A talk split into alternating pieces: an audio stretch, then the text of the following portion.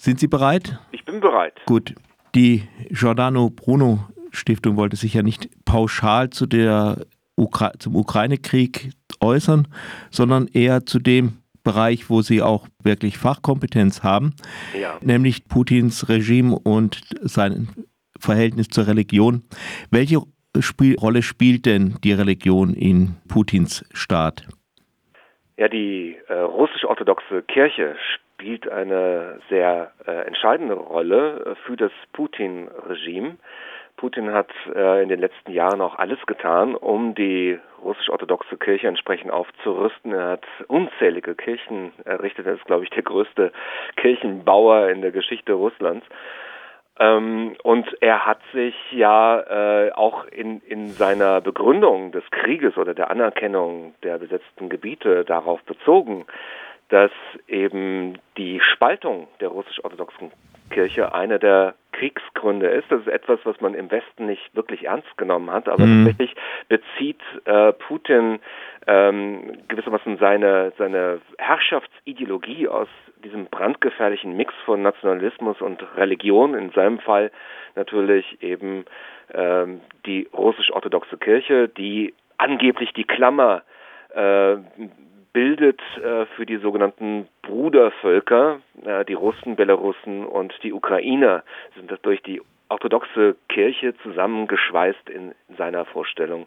Und deswegen äh, ist alles, was in der Ukraine passiert und nicht mit orthodoxen Werten in Einklang gebracht werden kann, ein Ausdruck von Verrat. Äh, Sie beziehen sich da auf diese Kirchenspaltung 2018, wo sich die ukrainische Kirche von der russisch-orthodoxen abgespalten hat. Genau, das hat äh, Putin selbst in seiner Erklärung als eine schwere Tragödie bezeichnet, aber natürlich hat das nicht 2018 angefangen. Ähm, wir haben schon vor vielen Jahren darauf hingewiesen, äh, dass Putin zusammen mit Kirill, also dem Patriarchen der russisch-orthodoxen Kirche, ähm, eine russische Erklärung der Menschenrechte verabschiedet hat, mhm. die äh, die Menschenrechte nur so weit anerkennt, insofern sie mit den Werten des orthodoxen Glaubens übereinstimmt. Und das bedeutet, dass beispielsweise die Rechte von Schwulen äh, natürlich eingeschränkt werden, weil das entspricht nicht diesem klassischen orthodoxen Denken. Ähm, auch der sogenannte Ultrafeminismus, ähm, das heißt die Gleichberechtigung von Mann und Frau, ist schon ein Verrat an der heiligen Russ, an dieser Vorstellung ähm, des, äh, der, ja, der, orthodoxen Brudervölker. Und deswegen, wir haben vielleicht darüber gelacht, als Kirill sagte, dass die Queerparaden, die äh, in Kiew stattgefunden haben, ein Kriegsgrund sind. Aber tatsächlich gehört das ganz wesentlich zu diesem ideologischen Kit, der notwendig ist, um das Regime Putin weiterhin an der Macht zu halten. Wie ist es ihm gelungen, diese Kirche auf seine Seite zu ziehen? Nun, das hat ja in der russischen Geschichte eine lange Tradition. Ähm, die russisch-orthodoxe Kirche hat sich immer als Handlanger des russischen Zaren gesehen und als ein wesentlicher äh, Bestandteil äh, dieses zaristischen Regimes. Und äh, bei Putin muss man ja feststellen, dass er letztlich versucht, die autoritären Regeln des russischen Zarenregimes in das 21. Jahrhundert zu transportieren. Insofern musste er gar keine große Überzeugungsleistung äh, hier erbringen. Er hat äh, vielmehr das getan, was äh, der russischen orthodoxen Kirche gefiel. Er hat sie äh, mit großen Geldmengen ausgestattet, hat äh, eben für eine klare Rollendefinition von Mann und Frau äh, gekämpft, äh, hat sogenannte homosexuelle Propaganda unter Strafe gestellt. Und das ist dann natürlich auch bei den äh, Nationalisten außerhalb Russlands gut an, äh, angekommen, beispielsweise bei Marie Le Pen, die eben in Putin äh, den Verteidiger des christlichen Erbes der europäischen Zivilisation sieht äh, und der seine Führungsrolle, wie Le Pen meinte, schon allein dadurch bewiesen habe, dass er, Zitat, sich der internationalen Homo-Lobby nicht unterwirft.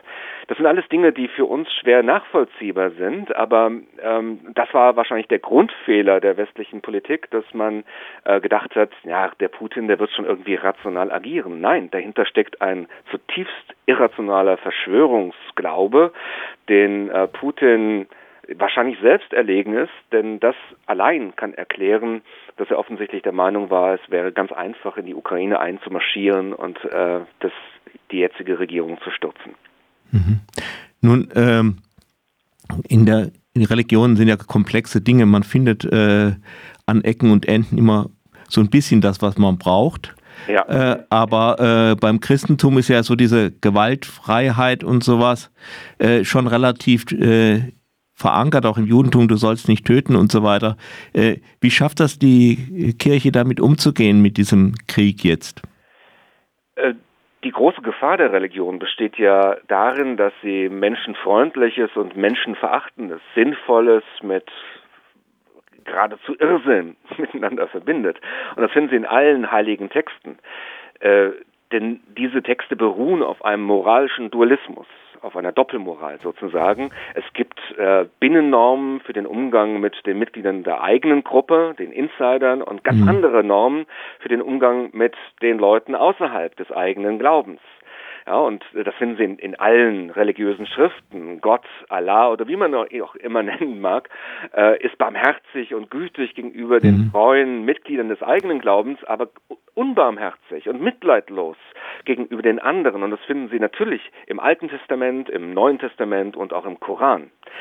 Das heißt, ähm, hier ist etwas, was schon genuin menschlich ist. Wir Menschen sind von der Natur darauf konditioniert worden, ja, Teamplayer zu sein äh, und quasi Nächstenliebe immer zu zeigen, aber Nächstenliebe geht oft mit fernsten Hass einher.